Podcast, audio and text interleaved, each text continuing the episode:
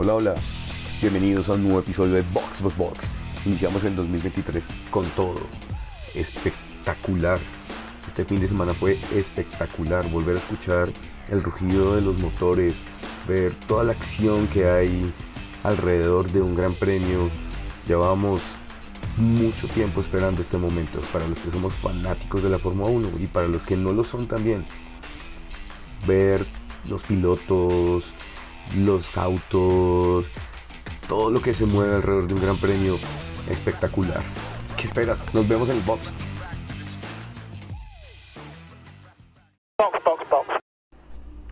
Y bueno, al fin tuvimos la primera carrera de esta nueva temporada. Así que entremos en materia. El primero en abandonar la carrera fue Oscar Piastri. El piloto australiano, el novato, la gran adquisición de McLaren, no pudo mostrar su potencial. ¿Por qué? Efectivamente, por problemas con el McLaren. A la vuelta 13 ya estaba abandonando la carrera y nos quedamos con ganas de verlo. La gran decepción, Charles Leclerc, si bien no el piloto, la Ferrari. ¿Por qué? Por los mismos problemas de 2022. ¿Cuáles? La falta de consistencia con el motor, esa falta de fiabilidad y por supuesto la degradación de los neumáticos. Lo vimos con Carlos Sainz al final de la carrera. Desafortunadamente Charles Leclerc tuvo un problema con la Ferrari y tuvo que abandonar en la vuelta 39 cuando iba tercero a una gran distancia tanto de Checo que iba segundo como de Max Verstappen que iba en primer lugar. El otro retiro fue el de Esteban Ocon en la vuelta 41. ¿Por qué? Bueno, porque no sé si por su ego quizá algunos problemas que haya tenido eh, psicológicos. Pero bueno, Esteban tuvo tres sanciones. Igual el récord del piloto venezolano Pastor Maldonado, si lo recuerda. Primero una sanción de 5 segundos, la cual no cumplieron como lo dictan las normas, por tanto tuvieron una sanción de 10 segundos y por el exceso de velocidad al salir de pits tuvieron una sanción de 15 segundos, por lo que decidieron retirarlo. La verdad es que la carrera del francés estaba echada a perder. Y lo que vimos del PIN, lo que pensábamos ver, tantas proyecciones que se tenían, la verdad es que no había ningún misterio. Alpine está ya no para liderar la tabla, sino estar en media tabla. Si continúan con ese desempeño, por supuesto. Bien, en la decimoséptima posición terminó el británico Lando Norris, quien, por los mismos problemas de Oscar Piastri, el McLaren no pudo demostrar de qué está hecho. Desafortunadamente, el McLaren este año podría terminar de último, como ya lo mencioné. En decimosexta posición tenemos al chino, Wang Yushu, quien, pues, si bien tuvo un desempeño, una constante dentro del fin de semana, ah, no fue el mejor piloto de la escudería. Valtteri Bottas le sacó más jugo al vehículo y pudo demostrar que el Alfa está tiene muy buen potencial. Sin embargo, la decimosexta posición, pues, al ya hacer su segunda temporada en la Fórmula 1, pues nos deja como con cierto sinsabor, ¿no? Porque, pues, la verdad yo esperaba más del chino. Pero bueno, en decimoquinta posición terminó el alemán Nico Hülkenberg, quien es novato y no es novato, pero después de varios años fuera de la gran carpa de la Fórmula 1, pues regresa y nos sorprendió a todos el sábado en clasificación cuando entró a Q3. Pero el día de hoy la verdad la estrategia no fue la mejor y el desempeño del Haas tampoco. Esperaba mucho más, mucho más de Haas. Pero bueno, es el equipo del pueblo. En decimocuarta posición terminó el Alfa Tauri de Nick De Vries, quien, si bien es novato en la Fórmula 1, ya es campeón mundial de la Fórmula E. Y lo que le vimos el año pasado en Williams no lo pude mostrar el día de hoy en Alfa Tauri. La verdad es que el Alfa Tauri está. No sé, el, este año no.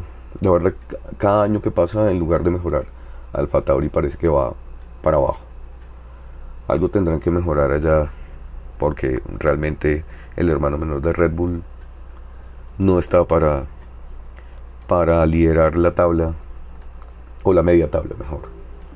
En decimotercera posición, el danés Kevin Magnussen, quien en su de alguna manera supo sortear la situación y si bien arrancó con gomas duras, el único, además, al inicio de la carrera, porque todos los demás arrancaron con blandos, con rojas, pero no le sirvió de nada porque en las primeras vueltas ya iba último.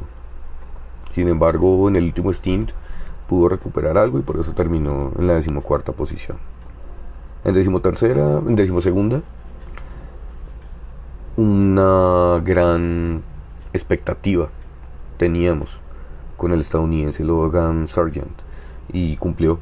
La verdad es que Williams ha mejorado mucho y parece que al fin va a salir del fondo de la tabla. A, portas de los puntos, el japonés Yuki Tsunoda en su Alfa Tauri, que como lo mencioné anteriormente, pues realmente no, no tuvo muy buen desempeño el coche, pero bueno, los pilotos hacen lo que pueden con lo que tienen. En los puntos, por fin, Alex Albon en el Williams.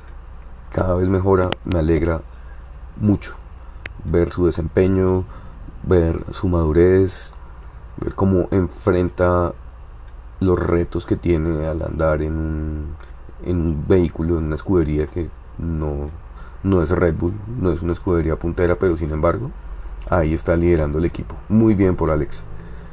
En novena posición, el francés Pierre Gasly. Pierre, si bien hizo una carrera constante, supo, aprovechar las oportunidades que tuvo y con el Alpine, que no es el mejor coche este año, a pesar de todo lo que nos decían, supo ganar un punto y estuvo a punto de ganar otro al hacer la vuelta rápida que sin embargo la hizo Wang Yushu. En octava posición, igual que el año pasado, terminó Valtteri Bottas quien aprovechó el Alfa Romeo y el retiro de Charles Leclerc y por eso terminó en octava posición, constante, con muy constante el finlandés. En séptima posición, el primer Mercedes, George Russell. Una carrera muy interesante, la verdad, casi que la emoción de la carrera estuvo en la constante lucha que tuvo tanto con Fernando Alonso en principio y luego con Lance Stroll al final terminó teniendo la posición con, con el canadiense, pero hizo una muy buena carrera con el Mercedes. En sexta posición, el canadiense Lance Stroll, quien realmente me quito el sombrero. No lo considero el mejor piloto, evidentemente no lo es, pero después del accidente que tuvo de verlo el sábado con las dificultades que tenía para conducir, de lo que se quejaba el dolor, ver cómo tenían que ayudarlo para salir del coche, pues hombre, ver el desempeño que tuvo hoy, impresionante, impresionante. Y el rendimiento del Aston Martin, wow. Una gran sorpresa, una muy, muy buena sorpresa. En quinta posición terminó el británico Lewis Hamilton. El campeón tuvo una muy buena carrera, la verdad. Pensé que los Mercedes estarían más abajo, pero supo defenderse con lo que tiene. Todos sabemos que es un excelente piloto y, que con, con un monoplaza mejor seguramente estaría más arriba y luchando más. Eso sí, con Fernando Alonso la lucha que tuvieron nos llenaron de emoción. Fue espectacular ver los sobrepasos y esa constante lucha entre los dos que nos recuerda de que está hecha la Fórmula 1. En cuarta posición, el español Carlos Sainz, quien si bien al comienzo de la carrera fue constante al final lo mismo de siempre. La degradación de los neumáticos, casi hecha por tierra la carrera, pero bueno, al final supo mantenerse y gracias a que los Mercedes tampoco tenían ritmo para alcanzarlo, pues logró esa cuarta posición. Y en el podio, después de 10 años, don Fernando Alonso Díaz, en tercera posición, el español campeón del mundo. Qué alegría, me emociona, me emociona un montón la verdad verlo en tercera posición. 41 años y tiene el hambre de un piloto de 20. Parece que recién hubiese entrado a la Fórmula 1. Tiene la ambición, tiene las ganas, tiene la actitud y va por todo. Y con este Aston Martin, la verdad es que está para ganarlo. Me encantaría ver que Fernando Alonso ganara una carrera. Y el Aston Martin, wow, espectacular, espectacular. La verdad es que quien dio espectáculo en esta carrera fueron los Aston Martin. Fue emocionante verlos correr. En segunda posición, el mexicano Checo Pérez.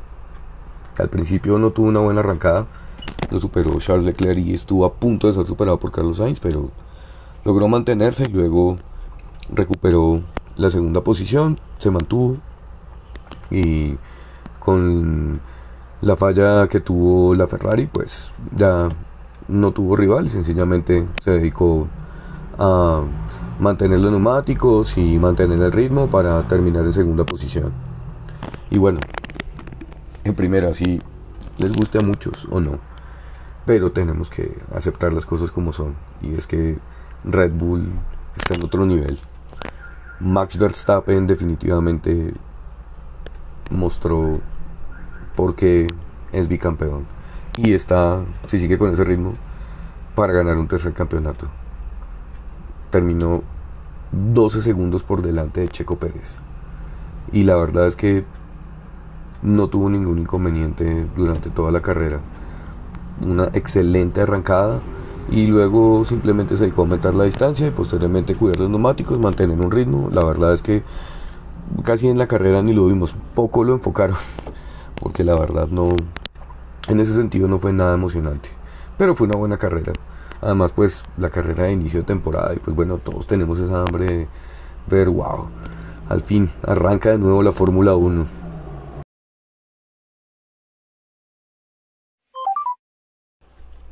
Y bueno, ¿qué conclusiones nos deja la carrera de Bahrein? Inevitablemente muchas satisfacciones, muchas decepciones y muchos interrogantes. Mercedes, ¿qué pasará con Mercedes? Mientras llegan las actualizaciones, pues van a perder muchos puntos. McLaren, hombre, no pueden continuar así. McLaren es una escudería histórica. No pueden terminar esta temporada de últimos. Haas. Ya tienen el dinero, tienen los recursos, pueden mejorar. Ferrari. Así no se llega a ser campeón del mundo. La fiabilidad del motor y la degradación de neumáticos definitivamente tienen, tienen que mejorar ese problema. Alpine, no sé, tanto misterio y, y la verdad es que desempeño no tuvieron en esta carrera interrogantes, interrogantes que nos deja Bahrein. Y obviamente la satisfacción de ver a un Fernando Alonso en el podio de nuevo, feliz, contento, celebrando ese tercer lugar como si hubiera ganado la carrera, celebrando ese tercer lugar como Lance Stroll cuando tuvo su primer podio, o Carlos Sainz en su primer podio.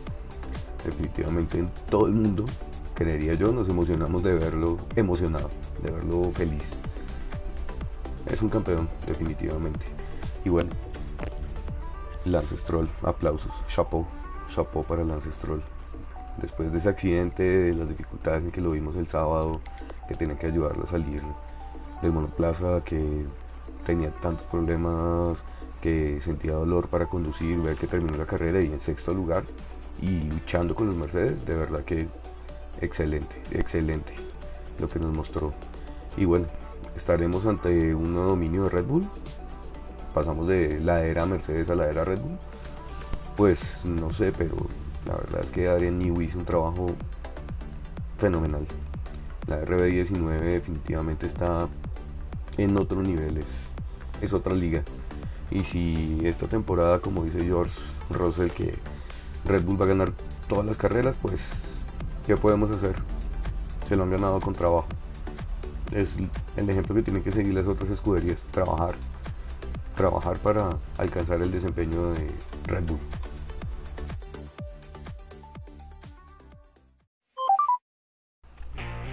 Y bueno, gracias por acompañarme en este nuevo episodio de Box Box Box. Soy Kike Ramírez y espero nos sigan en nuestras redes sociales, en Twitter, en TikTok, en Instagram como arroba boxboxboxlat. Y recuerden que estamos en, todas las plataformas, en Apple Podcasts, en Spotify, Google Podcasts, TuneIn, Deezer y también en Amazon Music. Les agradezco que compartan este podcast para que cada día seamos una comunidad más grande. No olviden pulsar sobre el botón de seguir y sobre la campanita para que les llegue la notificación de los nuevos episodios. Seguimos preparando muchas, muchas sorpresas. Tendremos muchos premios para nuestros seguidores en cada una de las carreras y para el campeonato de constructores y de pilotos. Se vienen muchas sorpresas, así que muy pendientes de nuestras redes sociales. ¡Chao!